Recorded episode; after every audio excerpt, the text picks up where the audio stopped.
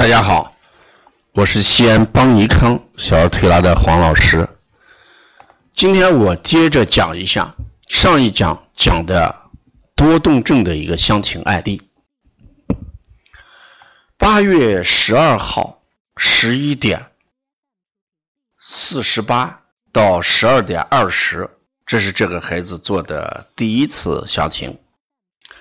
到八月十三号九点五十五到十一点二十四，这个呢是这个孩子做的第二次相亲。这一次做的时间是比较长一点，在一个多小时里边，孩子总共拿了一百四十四个沙具。从杀具架上拿了一百四十四个杀具，而最终留下来的只有三十个。大家想一想，这个孩子整个一个多小时，他就拿了这么多，就拿了一百四十四个杀具，不停的拿，不停的放杀具架上放，最终留了三十个。我们最终照的照片只有三十个。那像这样的话，这么一个过程当中，本身就会孩子开始治疗了。那治疗的时候，孩子就会发生一个变化。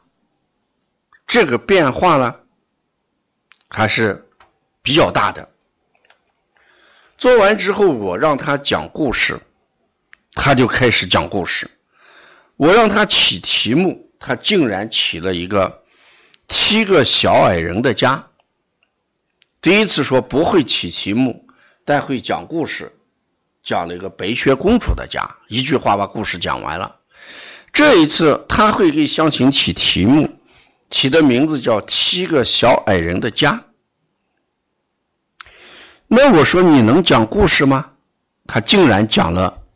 两百多字的一个故事，他是这样讲的：说七个小矮人的家，他有很多朋友，两个白雪公主的母亲来干事情，披风衣的是王子，也有宝宝的座椅，还有酒杯，家里。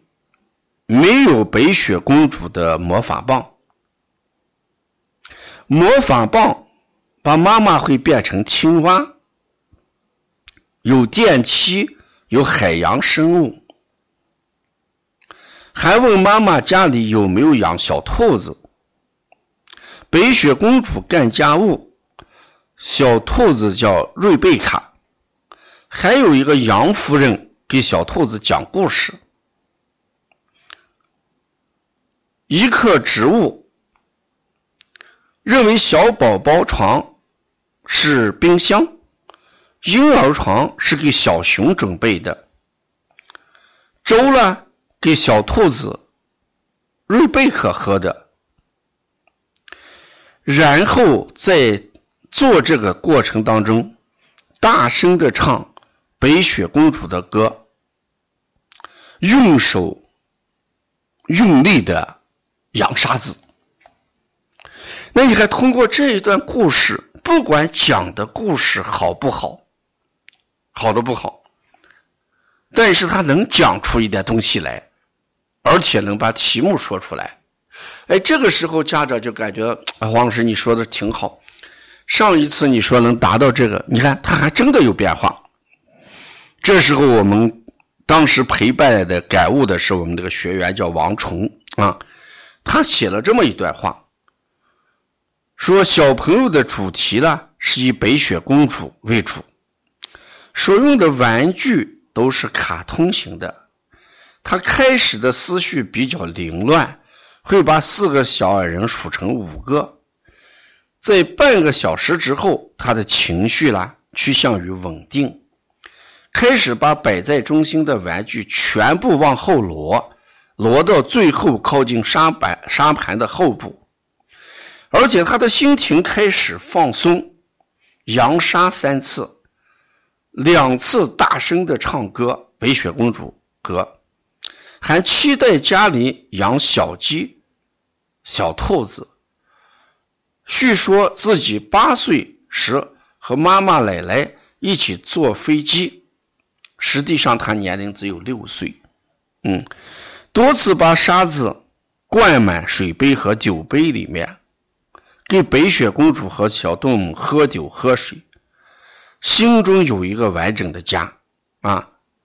每个人都有履行着自己的责任和义务，期待着去沙滩玩耍。其中喝了三次水，满头大汗，但自己说不热。所以这个治疗过程，我们都感觉到很惊讶。孩子呢，精力旺盛，持续时间长，一直在摆啊，一直在摆，能拿出一百四十四个沙具啊。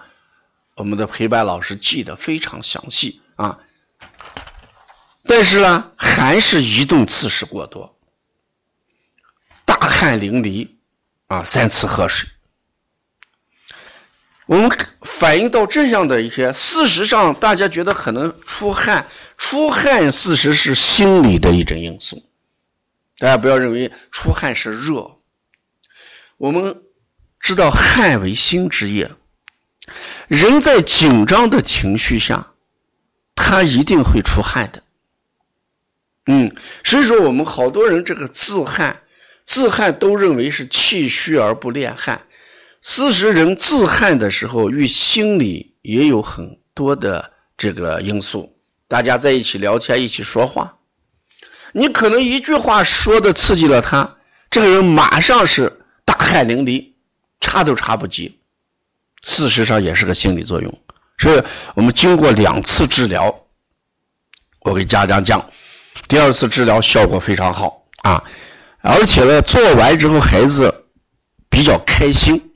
第一次做完是愁眉苦脸的不开心，第二次做完之后很开心，而且还问妈妈：“我明天什么时候来？”他主动的来约这个治疗。